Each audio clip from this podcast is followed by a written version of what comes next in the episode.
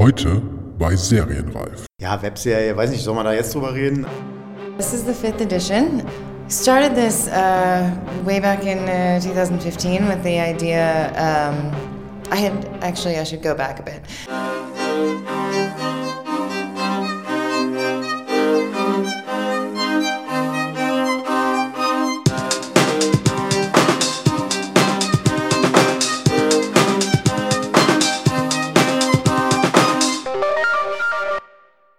Herzlich willkommen bei Serienreif, dem Podcast zum deutschen Serienjahr. Mein Name ist Jens Meyer. Bereits Mitte September hat die fünfte Ausgabe des Webfest Berlin stattgefunden. Das erste internationale Festival, das sich digitalen, kurzformatigen Serien gewidmet hat, ist eines von mehreren Serienfestivals hierzulande, hat aber durch seinen Fokus auf das Format, das vor einigen Jahren noch unter dem Label Webserie ein Schattendasein gefristet hat, schon immer ein bisschen stärker seine Fühler in Richtung Zukunft ausgestreckt. Ich weiß, ich weiß, viele werden gerade geschluckt haben, als ich das verbotene Wort benutzt habe, denn der Terminus Webserie ist mittlerweile ziemlich verpönt und das natürlich irgendwie auch zu Recht. Denn was soll Webserie heute noch bedeuten, wenn wir ohnehin alles, was wir uns anschauen, auf allen Geräten und Gadgets streamen? Wäre dann nicht alles irgendwie Webserie? Also wird in diesem Fall eben von Digital Short Form Series gesprochen, was darauf hindeutet, dass die hier gezeigten Serien in ihrer Spieldauer eben kürzer sind als die in Anführungsstrichen großen Produktionen. Aber zurück zum Webfest. Netterweise haben mir die Veranstalter die Möglichkeit gegeben, einmal vorbeizuschauen und mit den Beteiligten in diesem Jahr zu sprechen. Ich fand das besonders spannend, weil Serienreif ja nicht nur versucht, den Status quo zum Serienmachen in Deutschland festzustellen, sondern auch mögliche Trends und Entwicklungen in diesem Feld aufzuspüren. In dieser Hinsicht gab es beim Webfest einige sehr interessante Gespräche, die ich in dieser Spezialausgabe hier zwar nur in Ausschnitten wiedergeben kann, da der Rahmen der Folge sonst definitiv gesprengt würde, aber ich glaube schon, dass sich auch in dieser kondensierten Form einige Tendenzen herausarbeiten lassen. Ich habe mit drei deutschen Serienmachern aus dem Wettbewerb gesprochen, die mit völlig unterschiedlichen Hintergründen in verschiedenen Phasen ihrer Seriengeschichten stecken, Dazu hat mir die Webfest-Gründerin Meredith Burkholder einen kleinen Abriss über das Webfest Berlin gegeben und einige treffende Beobachtungen über den Standort Deutschland gemacht. Eine Perspektive, die vor allem natürlich auch aufschlussreich ist, weil sie als US-Amerikanerin einen anderen Blick auf die Branche hat. Ähnliches gilt auch für Lee Mason, der als Redakteur des britischen Fernsehsenders Channel 4 die Serie The End of the Fucking World zu verantworten hat, die vor allem durch Netflix zu einem weltweiten Hit geworden ist. Mit der Marketing-Consultant Andrea Kaul habe ich dann noch über sogenannten Branded Content gesprochen. Das ist so ein Buzzword, das besonders bei der Entwicklung und Finanzierung von digitalen Kurzformaten eine wachsende Rolle spielt und für immer mehr Kreative interessant zu werden scheint. Ihr merkt also, es geht dieses Mal zweisprachig zu, was eurem Interesse hoffentlich keinen Abbruch tut. Und auch sonst ist der Ablauf dieses Mal anders als sonst. Ich ordne die Aussagen der Beteiligten zwischendurch immer etwas genauer ein.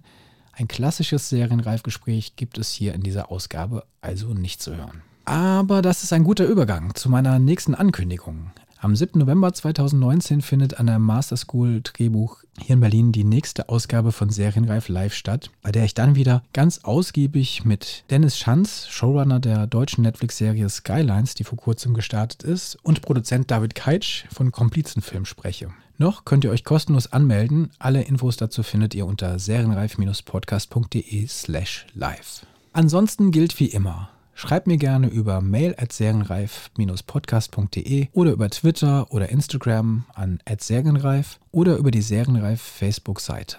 Wenn euch diese Folge oder der Podcast allgemein gefällt, helft ihr mir sehr, wenn ihr ihm bei iTunes eine 5-Sterne-Bewertung geben würdet und ich würde mich auch sehr über einen kleinen positiven Kommentar dort freuen. Das ist ganz unkompliziert und macht andere potenzielle Zuhörer auf den Serienreif Podcast aufmerksam. Und nun viel Spaß mit dem Serienreif Webfest Berlin Spezial. Den Anfang in dieser Folge macht Meredith Burkholder, Gründerin und Geschäftsführerin des Webfest Berlin. Sie ist US-Amerikanerin, hat nach einem Studium an der Boston University zehn Jahre lang in New York als Produzentin gearbeitet und dann nach ihrem Umzug nach Deutschland das Webfest Berlin gegründet. Aber am besten, ich lasse sie das direkt einmal selbst erzählen. This is the fifth edition. Started this uh, way back in uh, 2015 with the idea. Um, I had actually I should go back a bit.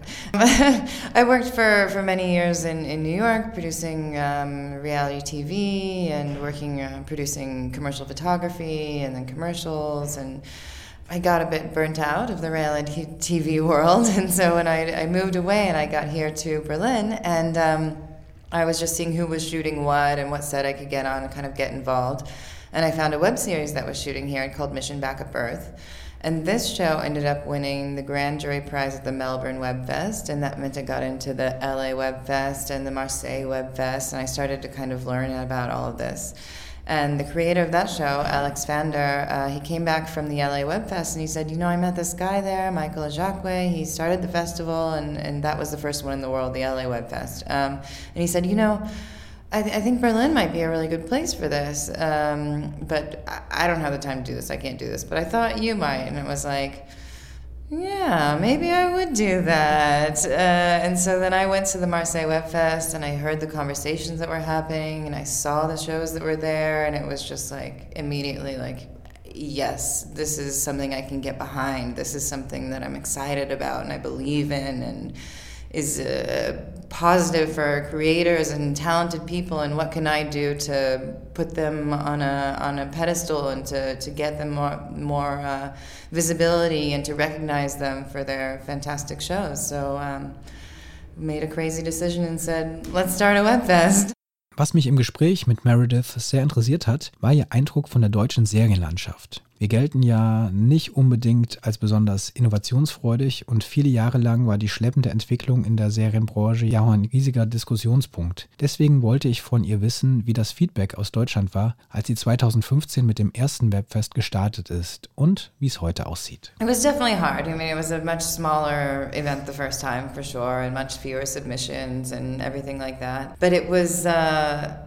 it was it was interesting because uh, I I was relatively new here in Berlin. I'd been here for, for a year or so, um, but I think we're kind of lucky to have the name Berlin that people associate it with the film and film festivals. Obviously, the Berlinale, but so many other film wonderful film festivals in the city, and so people see Berlin and they're like, oh, Berlin Web Fest, and I was shocked when day one we opened submissions and people are submitting their shows. It was like they don't know who I am. I could be a, a crook, you know, who knows?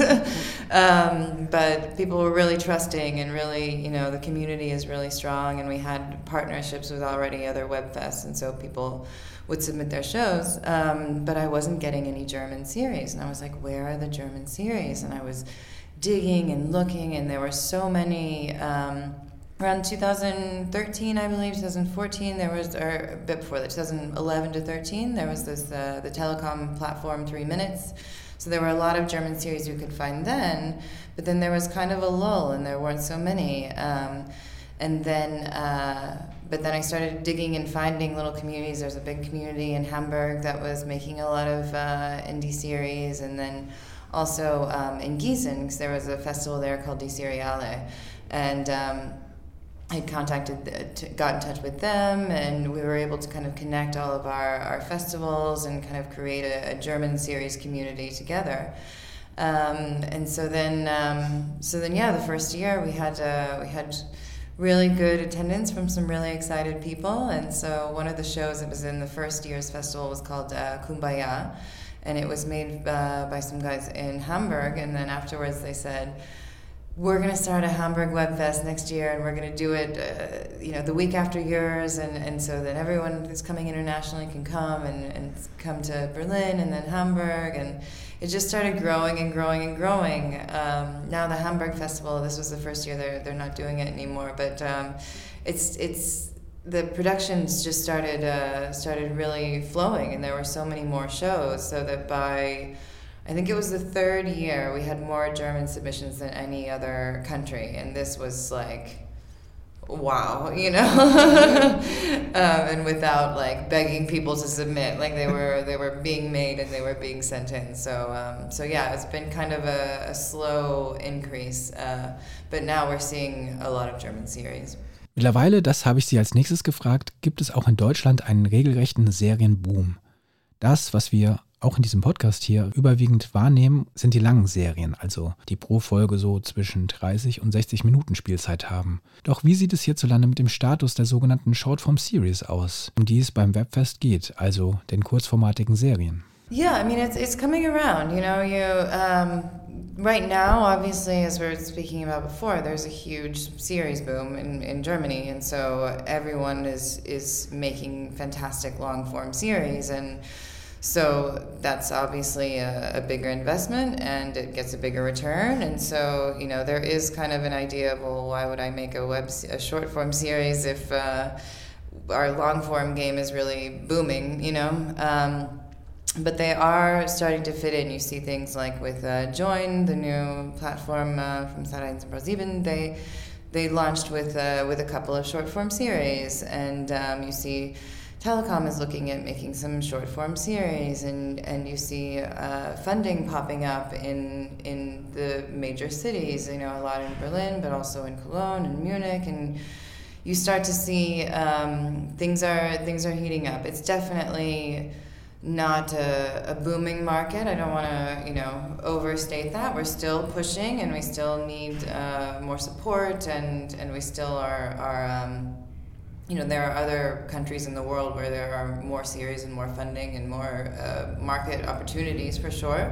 Um, but it's uh, it's coming. You know, I think it's uh, it's kind of a slow build, but it's at the moment it's a bit difficult to compete with the success of the long form series because uh, there's just uh, there's so much more money to be made by those that do have the money. Meredith ist der Meinung, dass es lange Zeit eine Fehleinschätzung über die potenziellen Zielgruppen dieser kurzen Serien gab. Sie glaubt nämlich, dass diese wesentlich älter ist, als man lange Zeit gedacht hat. I think a lot of people missed the mark for a while with a short form series. They thought, oh, it's on YouTube, it's on mobile, uh, it's it's for the young people. This is the really young audience. That's who needs this. But I think in actuality, the target audience is it, that's more likely to be excited about short form is more of a 35 to 55 year old audience because you're busy, you're working, you've got kids, uh, you know, you put the kids to sleep and you don't really, yeah, you don't want to dig into the next epic saga, but you want something satisfying and high quality and interesting. And I think that's where we start to see um, things really taking hold. Like you've seen on, on Netflix uh, this year, for example, there have been three or four short form series uh, there. And I think that's what it's about putting them in between the long form series and not separating them as like this is short form over here it only goes on mobile it's in this one app that you have to pay a subscription for i think it's uh, it's what i believe and you know who knows nobody knows knows but I think that it's uh, it's about putting it in with the rest of the content. You know, the way that Join has done. I think that was a really wise decision because I think it's just for what mood you're in and what kind of day. You know, it's not every story is made for short form. Not every story is made for long form, and sometimes you, you just have a short time and so that's what you want to watch. Meredith hat bereits mehrfach Join erwähnt, die neue Streaming-Plattform der Pro7 Sat1-Gruppe, Dass es für die klassischen Sender einfacher ist, auf diesen Portalen auch mit kürzeren Formaten zu experimentieren, hat dem Webfest Berlin auch dieses Jahr in die Hände gespielt und mittlerweile lassen sich auch häufiger Senderverantwortliche auf dem Festival blicken. Aber so richtig zu committen scheint man sich dort noch nicht. You know, the, the, the streaming services and the big streamers, obviously, like this is a huge this is what makes short form series possible. You know, I think for the for the senders, for the broadcasters, it's yeah, it's really difficult in a linear situation to put in short form into your lineup. So, you know, obviously it has to be almost on a streaming platform, or you have to, you know, work around some weird advertising or weird, um, weird slots to put them in. Um, but I think as you know now, almost every every uh, broadcaster has their own platform also, and as they start to do that, you get more short form in there as well. So, how's your experience with with those broadcasters? Are they interested in maybe this festival or or, or the digital short form? Has it that grown, or are there, are there still is there a little distance? There's a little distance, but every year you see um, a few tickets bought up. You know, I mean, I, I definitely am, am pushing, reaching out to them, and I think they kind of sneak in the door. We see more of the producers and the streaming platforms that are here, um, and of course, uh, distributors are coming, obviously, and they're and they're buying and and and picking up uh, shows for their rosters. Um, but yeah, the the senders. It's a it's funny. It's a it's it's a weird flow. You know, they there was a show actually last year. Um, that was pitched last year at the festival that was picked up to be produced um, by RBB here in Berlin. It's in production now, and so Can they say- weren't here. Can you t- which show was it? Can you say it? I don't know if No? I'm allowed Oh, to say. okay, honestly. okay, okay, no problem. Uh, I just don't know, honestly. yeah, but, no um, problem.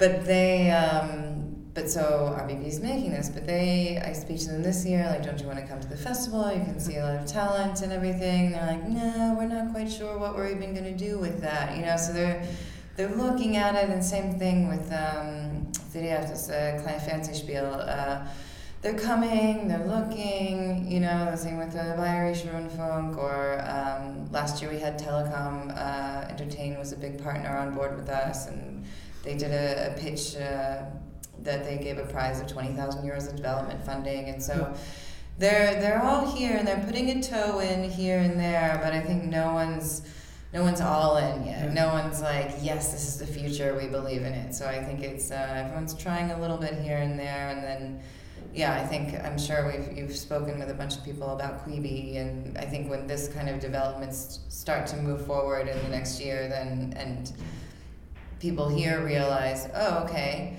there's a whole nother format that we need to get onto, and we've been doing great with long form, but oh, we need to kind of globally look at short form as well. I think we'll start to see more and more and more kind of as the as the wave uh, turns. Uh, is, is that uh, why it is so important maybe to, to have guests here like Lee Mason? Because I think when uh, German uh, commissioners see his name and see the show that he does which it was so successful, so they realize, oh, he's coming. He's this seemed to be a thing that's interesting and important. Yeah, exactly, exactly. I think that's what we really, really push also um, because we have such a good international network and we partner with Mid TV every year, so we're there and and meeting meeting with the the big hit shows and trying to you know getting those people to come here and and show that hey no this is important even if you haven't seen it take off here in Germany yet like you've seen the end of the fucking world. You know about that show, and maybe you didn't think of it as short form because, you know, I don't think they thought of it as short form either. But this break in format and looking at something that is shorter um, starts to catch people's eye and connect them. Oh, that's what WebFest is. Oh, this is web series now. Oh, this is short form. You know, I think it just kind of takes a little time to, to really like wrap your head around what all of that means and what you can do with it. Um, and then, yeah, getting a name like that, obviously, it helps for people to say, oh, okay, maybe this is Wie gesagt, Lee Mason ist der Senderverantwortliche für die Serie The End of the Fucking World, dessen zweite Staffel nun am 5. November auch bei Netflix starten wird.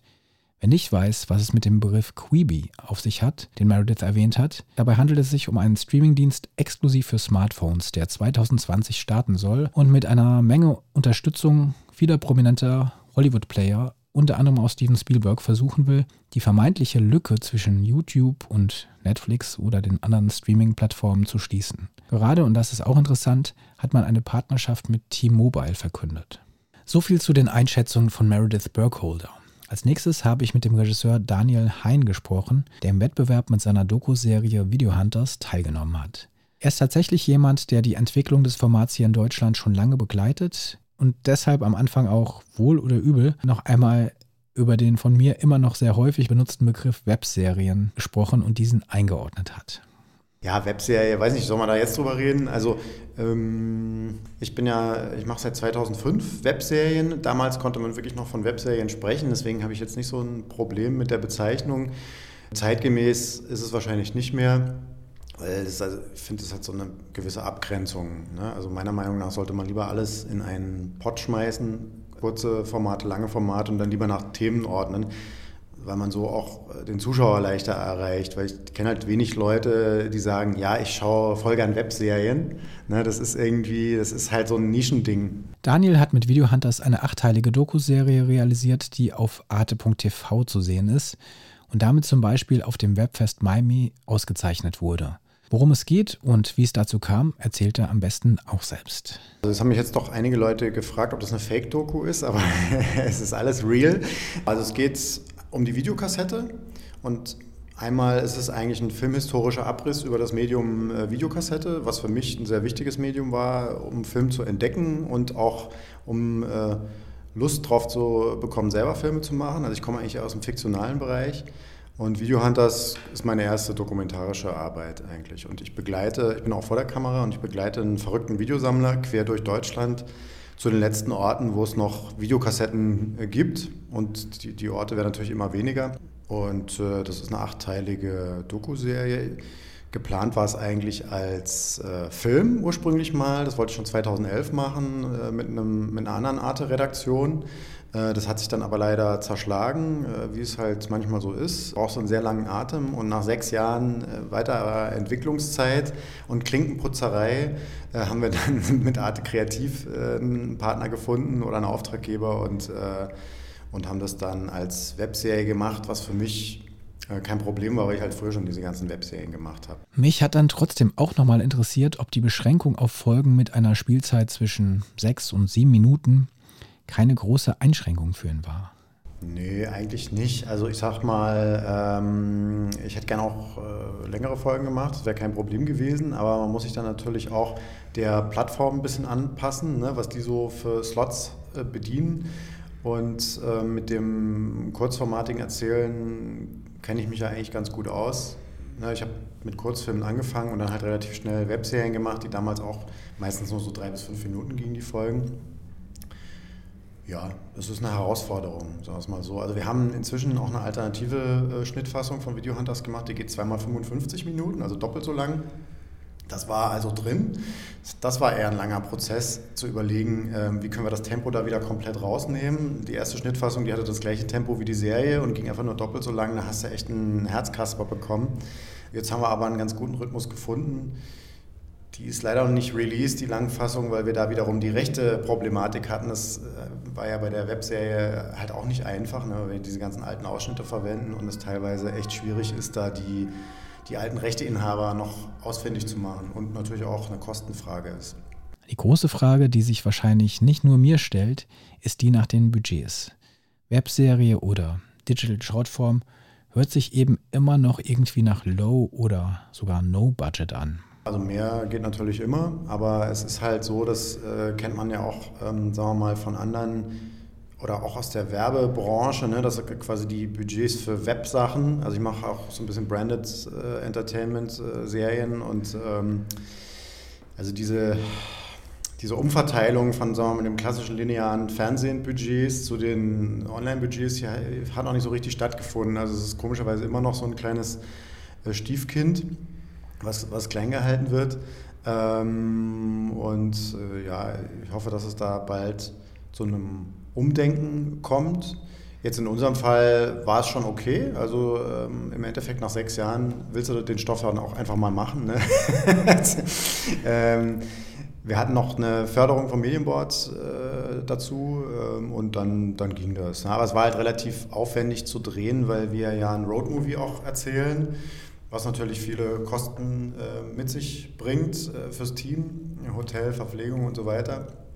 Und ich möchte eigentlich meine Leute auch bezahlen. Also das habe ich lange genug gemacht, so nach dem Motto äh, auf Rückstellung und äh, leckeres Essen und Material fürs Show. Nee, also ich muss ja inzwischen auch davon leben und ähm, ja, deswegen versuche ich das schon, dass es dann ordentlich budgetiert ist. Das heißt aber halt auch, dass man nicht einfach mehr so drauf losdrehen kann. Und viele Sachen dauern halt quälend lang in der Entwicklung. Also ich arbeite ja jetzt auch wieder an mehreren Sachen, an neuen Sachen und es ist, ähm, ja, es ist teilweise schon frustrierend, weil du hast halt den Impuls, du willst es gleich machen und dann musst du jetzt noch drei, vier, fünf Jahre warten. Ja, das ist halt, aber das bringt das Medium Film im Allgemeinen, glaube ich, mit sich, weil es halt einfach sehr teuer ist in der Herstellung. Mein Vater war Kunstmaler, der brauchte nur eine Leinwand und Farben. Da habe ich ihn schon immer ein bisschen beneidet. Auch mit Daniel wollte ich einen Ausblick wagen. Gerade weil es so viele neue Player in der Branche gibt, hätte ich zumindest vermutet, dass es mittlerweile eben viel schneller geht, solche kleinen Liebhaberprojekte wie Video Hunters zu verkaufen und umzusetzen. So ganz konnte er diese These allerdings nicht bestätigen. Also zeitmäßig hat sich da leider noch nicht so viel getan. Ähm Klar, es gibt, also es ist natürlich gut, ne? je mehr ähm, Abspielstationen es gibt, desto besser. Aber es gibt natürlich auch immer dann mehr Leute, die was machen wollen für diese Stationen. Ne? Also ich glaube, das gleicht sich fast ein bisschen aus. Als wir angefangen haben 2005, 2006, da waren wir in Deutschland quasi die Einzigen, die Webserien gemacht haben, neben ein, zwei anderen, damals noch mit MySpace und dann später 3min.de von der Telekom war das so eine Plattform. Ja, aber ich sehe es natürlich positiv, auf jeden Fall. Also ähm, Müssen wir mal gucken, wie es sich so entwickelt in den nächsten Jahren. Ich habe jetzt eine lange Pause gemacht, was Webserien betrifft. Also die letzte war von 2011 oder so. Damals haben wir unsere Firma so ein bisschen an die Wand gefahren, äh, weil der Auftraggeber dann, äh, als wir schon gedreht haben, äh, plötzlich ähm, seinen Laden dicht gemacht hat und uns dann äh, irgendwie 40.000 Euro gefehlt haben, die Leute dann zu bezahlen. Und das war ein bisschen traumatisch für mich. Deswegen habe ich mich auch ähm, aus dem Produzieren komplett rausgenommen. Damals habe ich die Sachen auch mitproduziert. Ich mache jetzt nur noch Drehbuch und Regie, meine Kernkompetenzen. Und habe dann sechs Jahre für eine Soap äh, gearbeitet. Und jetzt eigentlich mit Videohunters habe ich erst wieder ein bisschen Blut geleckt. Ja, und dass es so viele Webserien-Festivals gibt zum Beispiel, ähm, das habe ich auch erst letztes Jahr geschnallt, weil ich kenne das halt noch von früher, wo du diese Webserien, die konntest du halt auf YouTube hochladen oder auf irgendeiner anderen Plattform, aber Festivals gab es halt überhaupt nicht, die konnten nichts damit anfangen. Äh, die haben nur die Stirn gerunzelt. Ne? Was ist das? Kein Kurzfilm, ist kein Langfilm, ist noch nicht mal eine richtige Serie, in Anführungszeichen. Ne? Da gab es viele äh, Fragezeichen. Das ist jetzt natürlich anders. Das ist cool. Daniel hat den Begriff selbst benutzt und tatsächlich sind sogenannte Branded Series ein großes Thema auf dem Webfest gewesen. Andrea Kaul ist Media Consultant und gehört zum Team der Veranstalter. Und äh, als ich sie getroffen habe, habe ich sie als erstes gefragt, was es denn eigentlich nun genau mit diesem Begriff auf sich hat. Also was Branded Series denn jetzt nun genau bedeutet. Branded Series sind jetzt gar nicht auch unbedingt bezogen nur auf Web Series oder auf Series überhaupt. Also Branded heißt eigentlich immer, dass in irgendeiner Form ein Werbungtreibender, also eine Brand integriert ist. Ähm, wie auch immer diese Integration läuft. Ob das mit Geld ist, als Produktbeistellung, als Product Placement, ob da im Hintergrund eine ähm, Brand in irgendeiner Form äh, präsent ist. Und das hat eigentlich schon angefangen damals in den 50er Jahren mit den berühmten Soap Operas im Fernsehen von Procter Gamble, die gar nicht richtig erschienen sind in den Programmen, die sie finanziert haben, die aber dafür einfach ein Werbeumfeld haben wollten, wo sie ihre Werbespots schalten konnten. Und das zog sich dann so durch, auch über, ich sag mal, ähm, die Rolle von Jennifer Aniston als Mitarbeiterin von Ralph Lauren in Friends ist Branded Content eigentlich schon. Und natürlich in der heutigen Zeit, wo es viel mehr auch Plattformen gibt, wo es viel kostengünstigere Produktionsmöglichkeiten auch gibt, haben viele Brands natürlich auch das sogenannte Content-Marketing-Thema für sich entdeckt. Also dass man nicht mehr nur Werbespots macht, sondern eben auch in irgendeiner Form Content erzählt, Stories erzählt. Und in dem Zusammenhang haben wir letztes Jahr eben angefangen, auch das Thema Branded Series beim Webfest zu integrieren. Natürlich drängt sich da die Anschlussfrage auf, wie es denn in der deutschen Serienlandschaft mit der Wahrnehmung und den Möglichkeiten von Branded Series insgesamt überhaupt aussieht aktuell.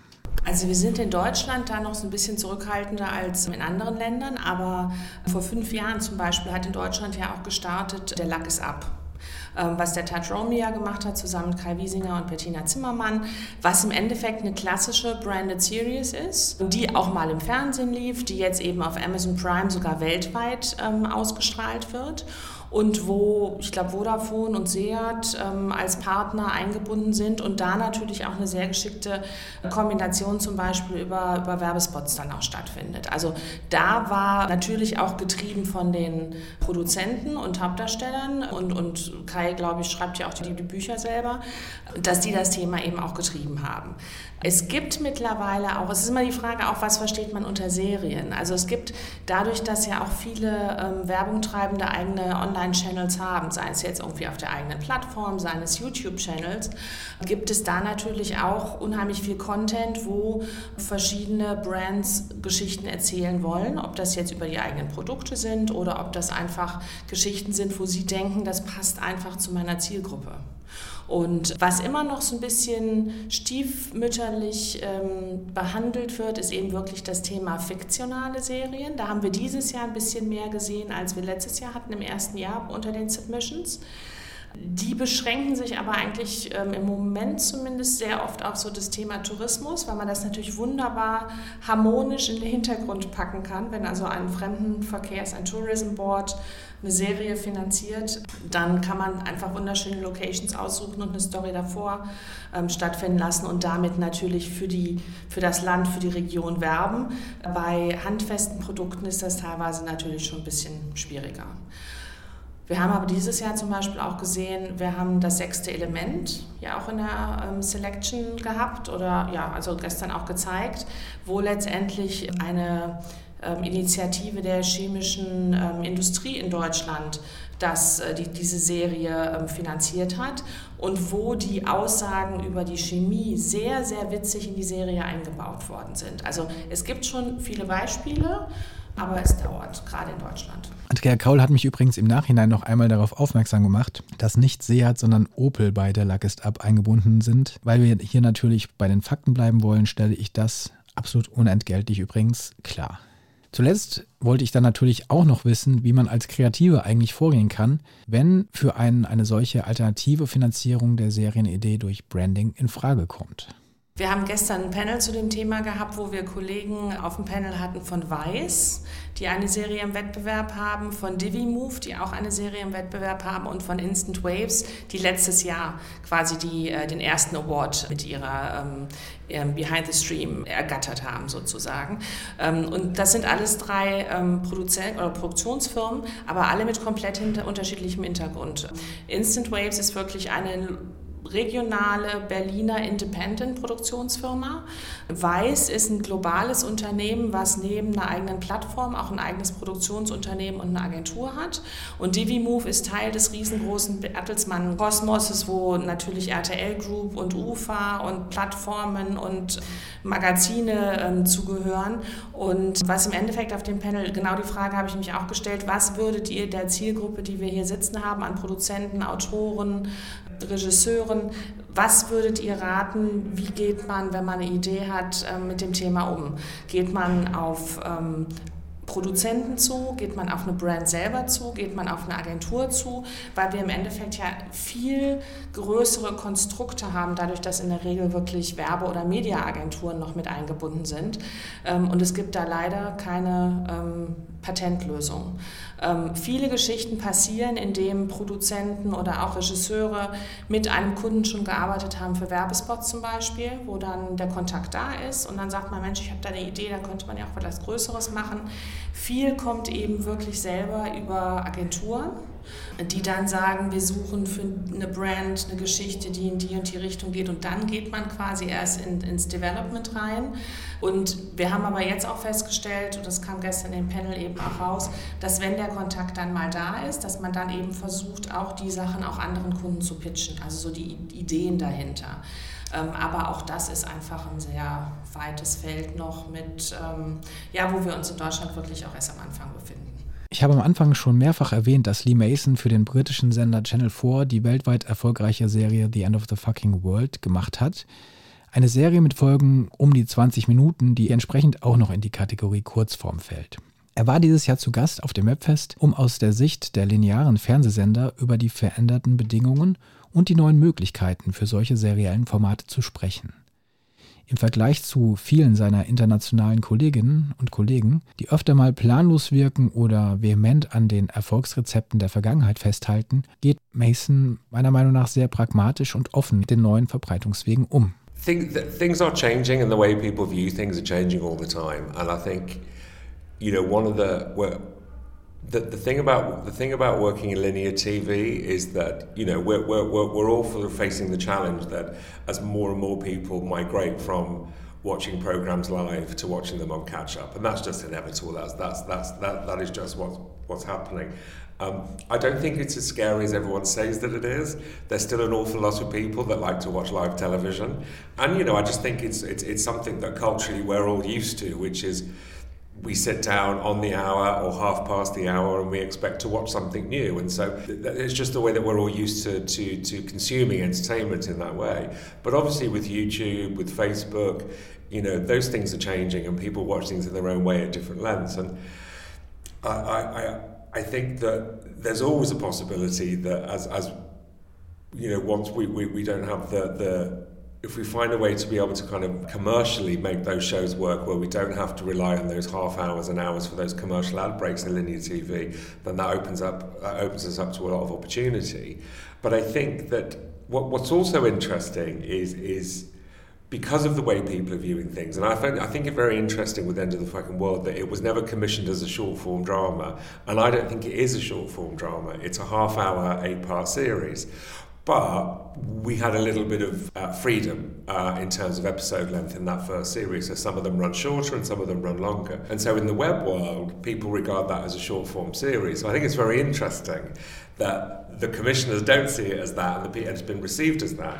And I think what that means is that those labels are becoming irrelevant, actually, more and more and more. And the idea of, you know, film, single drama, long form drama, half hour shows, 11 minute episodes in a way to a, to, to, to a lot of those younger consumers now. I don't think they think in that way or they think less and less in that way. It's just content and it's good content and as long as it's good they will watch it and they will come back to it no matter how long it is. So I think it's it's it's it's changing and it's evolving and I think it's a challenge. It's a challenge if you're a linear broadcaster and you're a commercially funded linear broadcaster. So I, I don't know exactly what the answer is but I think that we, we just have to evolve with the audiences, really. I don't know if it's changed completely, but if it has, but it should change. And I think if people are watching more web series and they're looking at the standard of it, the quality of it, the production values, they'll see that a lot of it is as good, if not better, than some of the long form stuff or proper telly, as as uh, uh, as people would call it. Because I, I, just think it's changing. I think Quibi's going to be really exciting. I mean, the amount of budgets they're putting into those short form series is likely going to change everything again. But you know, it's just, I think we will have to not be such a snob about long form and short form because there's some great stuff out there. Natürlich hat für mich die Frage nahegelegen, inwieweit Channel 4 hier auch ein Vorbild für deutsche Sender sein könnte. Mason hatte am Vortag in einer Veranstaltung gesprochen und mich hat es interessiert, ob es einen Austausch mit seinen Kollegen aus Deutschland gegeben hat und wenn ja, wofür sich die Kollegen hier besonders interessiert haben. Channel 4 has a particular remit, which is to, to uh, primarily deliver shows that reach a younger audience, 16 to 34 year old. So there were quite a few questions yesterday from uh, people who worked in German broadcasting about the challenges of making programming and getting young people to to engage with those programs on, on the channel because I think the I mean, you know, the average viewing age is pretty old in our country. I think it's I think it's older in Germany, um, and and and in, in order to stay relevant, we have to try and engage with that audience, and we have to try and commission the right sort of things that brings them brings them to the channel. And I think my answer to that is don't. I think if you start exclusively making programs for 16 to 24 year olds or 16 to 34 year olds, I think there's a great risk of excluding another part of the audience out there. So I think you've got to be careful about that. But um, it's just, I think it's finding, it's just finding content and ideas that speak to people. That you know, that the, the, there's a universality in the storytelling where people feel it, it, it, it's, it's a show that where, where they are being represented on screen and then I think they will find it and they will watch it. Ziemlich interessant in meinem Gespräch mit Mason fand ich auch einen anderen Aspekt. Ich habe ihn auf Begriffe wie Showrunner und Writers Room angesprochen, die ja auch hierzulande für viele stellvertretend für diese neue Form der Serienentwicklung stehen. Mason sieht nun, zumindest in Großbritannien, einen anderen Trend. Zumindest bei seinen Sendern würden die Staffeln immer kürzer und seien viel mehr auf einen einzigen zentralen Autoren konzentriert. Im Folgenden hat er dann auch ausgeführt, warum er das für eine gute Entwicklung hält. I think that uh, historically the showrunners of a show of, of a long-running returning series would be the producer rather than a writer. Um, there's exceptions to that, obviously. I think a lot of it is to do with the the um, the series run and how many episodes you have per series. So on average, um, a UK series is between four to eight episodes. So uh, if you if it's four episodes, you're going to have one writer, um, and and if it, if it ends up being six or eight, you, you, you I would arguably you'd probably have maybe three, maybe four writers tops on a show of that scale. So you don't really have that big writers' room in that way. Um, but I think that it, you know, if, if, if you once you start commissioning longer runs of things, then maybe that has to be the case. But so far, that hasn't that hasn't really been the case. Uh, we, we seem to have gone through a, uh, everything goes through trends, doesn't it? And at the moment, particularly at Channel Four, we're commissioning quite a lot of authored pieces. I mean, I can think of most of the shows, in fact, all of the shows that we've got coming out next year. And for the rest of this year, you know, I think nearly every episode of that series was written by one writer. And I think that's quite that's quite an important part of what Who Channel 4 is, that you feel like there's a really strong voice and a very clear point of view in the way that we approach stories and subjects. So having a sort of singular voice across that, I think is quite important to us. But certainly, I don't see us commissioning those really, really long running series as much as we were. Uh, they're quite risky things to do, and, and they're hard to, you know, finding those, those returnable series are quite hard. I'm trying to think of the last one that we had, which would have been you know, had multi-writers on it. Shameless, I suppose. You know, that was a clearly, you know, that was a Paul Abbott piece, and, and it very much had the voice of Paul in it. Uh, but as the years went on, there were a number of writers worked on that show. But I think at one point that was sort of 20 episodes a year. But that's uh, that's quite an exception in the UK. I say I think mm, I think next year all of our shows are four-parters. I know there's one six-parter and the rest are four-parters. So we're, we're, they're slightly shorter runs, but they, they're, they're more event pieces, which is a good way of them kind of cutting through with all the competition. But certainly from a live, from uh, in terms of live viewers, I think asking people to commit to four consecutive Wednesdays at nine o'clock feels a reasonable ask. To ask them to commit to eight or ten consecutive Wednesdays at nine o'clock is, is harder, and it means that people may start watching things in, in, in catch up. But I think also it goes back to those kind of slightly owned authored pieces. You know, if you if you do have shorter runs, then it means actually you can have a slightly uh, smaller, clearer creative vision. I think. Um, I mean, you know, some of my favourite shows of the last sort of couple of years were you know, some of the HBO shows like Big Little Lies and Sharp Objects. You know, they clearly had one director and one writer that was working across it, and you just sort of felt it. You could feel that it was there was such a clear voice throughout that was consistent, um, and I think it makes them feel slightly more special. You know, if you start running 10, 11, 12 episodes of something, then you have to kind of sort of start to sort of share that out. And I'm not adverse to that. It's not, it doesn't, it's not that it doesn't work. I mean, we have two, right, you know, on the first series of Enter the Fucking World, we had two directors. We've got two directors on the second series. So it does work, but finding directors that can return and kind of emulate the style and the house style of a show is really hard. Zu guter Letzt musste ich Lee Mason natürlich auch noch nach seinem Eindruck von der deutschen Serienlandschaft in den letzten Jahren fragen. Also, ob ihn in den letzten Jahren auch Formate aus Deutschland beeindruckt hätten und wenn ja, welche genau und ja, warum. Deutschland 83 I thought was amazing. I was obsessed with that show. Uh, we we launched. We we, we have a, a digital channel uh, on Channel Four called Walter Presents. And it's called Walter Presents because the guy who runs it is actually called Walter. And we launched Walter Presents off the back of Deutschland 83. It was a big success for us. And I just thought it was so as a piece of sort of 80s pop culture, it was just a joy to watch, but also to deal with a really massive moment in our history. I, I, I, I thought it did it so well. I absolutely loved it. I loved Deutschland 86 as well. Bad Banks was a real favourite of mine. I think telling stories about the financial world is quite hard because I think we probably all think that people who work in finance are as bad as politicians and and, every, and all the other worst people. But I thought it was a really gripping thriller, and what I loved about that was that the antagonist and protagonist were female. Because very often whenever you, t- you see dramas or films about the financial world it's usually such a male world. And to have these two really really strong and complex female characters at the heart of it felt really refreshing to me. And in a way that when I, whenever I look at anything that I might commission at Channel 4, I d- you know, I don't care how familiar the world or the genre is, it's about the point of view. It's about, it's about a different perspective, and I think Bad Banks does that brilliantly. I think I watched that in about a day and a half, uh, back to back. I thought it was fantastic. Konrad Steuer ist ein junger Regisseur und Produzent aus Stuttgart, der mit der Pilotfolge der von ihm entwickelten Serie von Wölfen und Menschen im Wettbewerb gezeigt wurde.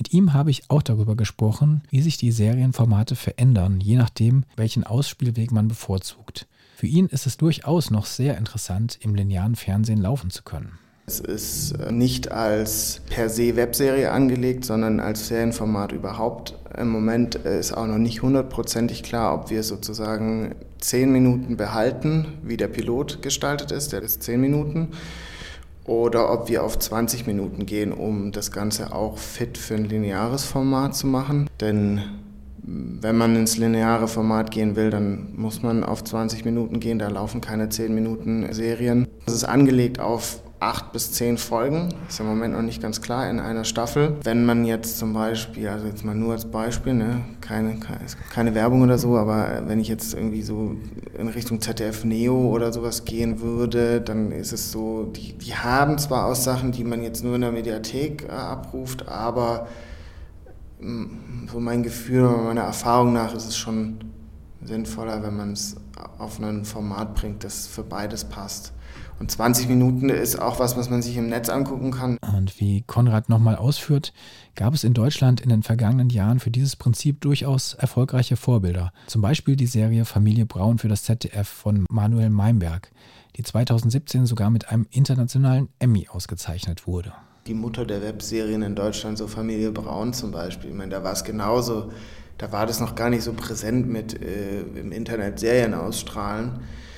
Und die haben es dann, glaube ich, in, in Linearen auch als Blog gemacht. Ne? Da waren es dann irgendwie 45 Minuten und das hat auch wunderbar funktioniert. Der letzte Gast, den ich auf meinem Besuch beim Webfest Berlin getroffen habe, ist Regisseur, Autor und Produzent Sascha Elvaraki, der mit seiner Produktion Singles Diary für die nun ebenfalls mehrfach erwähnte Sat1 Pro7 Plattform Join schon im Vorfeld eine ganze Reihe internationaler Preise hat abräumen können und auch später dann auf dem Webfest zweimal ausgezeichnet wurde.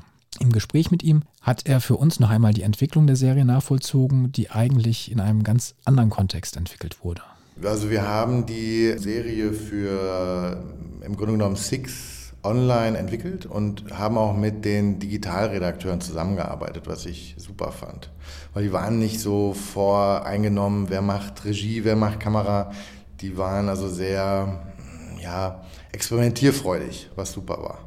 In der Serie geht es um fünf Singles, die alle auf der Suche nach ja, der großen Liebe sind oder ja, mit dem Single-Dasein hadern. Im Grunde genommen mm, spiegelt es so die Millennials wieder. Ich habe heute auf Weiß gelesen, dass die Millennials die einsamste Generation ever sind, ja. Und also das war ich auch zehn Jahre lang und dadurch kam es zu der Serie und die Idee.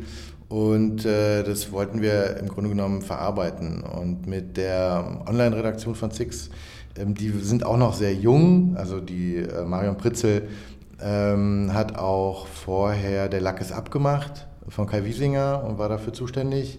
Und die wollten sich etwas verjüngen in der Zielgruppe. Und ich hatte äh, die Idee für Singles Diaries eingereicht dort und äh, ganz lange auch erstmal nichts gehört. Und dann hatte ich eigentlich nochmal nachgefragt. Und ja, dann ging es relativ schnell plötzlich. Und ein großes Meeting mit der Digitalredaktion kam zustande. Und wir haben die Idee gepitcht und die fanden die super.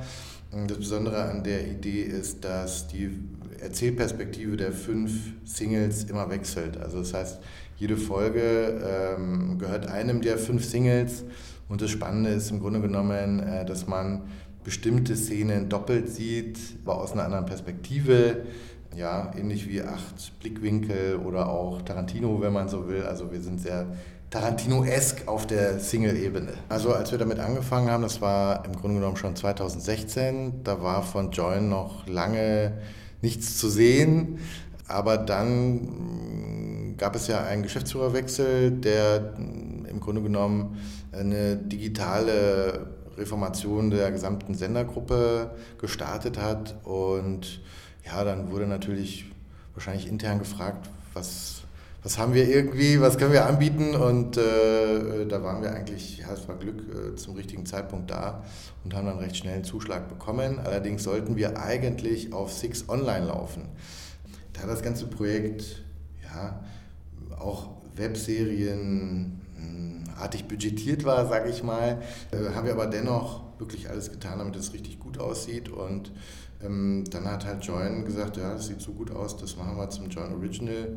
Und dann sind wir neben Jerks 3, im Grunde genommen Staffel 3, die, das zweite Join Original geworden. Auch mit Sascha Elvaraki habe ich noch einmal über das Thema lineares Fernsehen versus Streaming gesprochen und darüber, inwieweit die Außenwahrnehmung von Formaten eben auch stark davon geprägt ist, wie der ausstrahlende Sender in der Öffentlichkeit wahrgenommen wird. Man streamt halt heute, man hat halt keine lineare Ausstrahlung, also die Serie ist auch nicht für eine lineare Ausstrahlung geplant. Äh, sie hat jetzt gut funktioniert. Äh, bei der Premiere hatte ich drei Sekunden Black zwischen den Folgen und man kann sich gut wegbingen und praktisch so in Spielfilmlänge sich angucken. Man könnte das eventuell ja auch linear senden, aber im Grunde genommen bietet sich das für, als Webserie an. Ob man ähm, von der Wahrnehmung äh, hatten wir halt das Glück, dass, dass, äh, dass das Portal Join entstanden ist.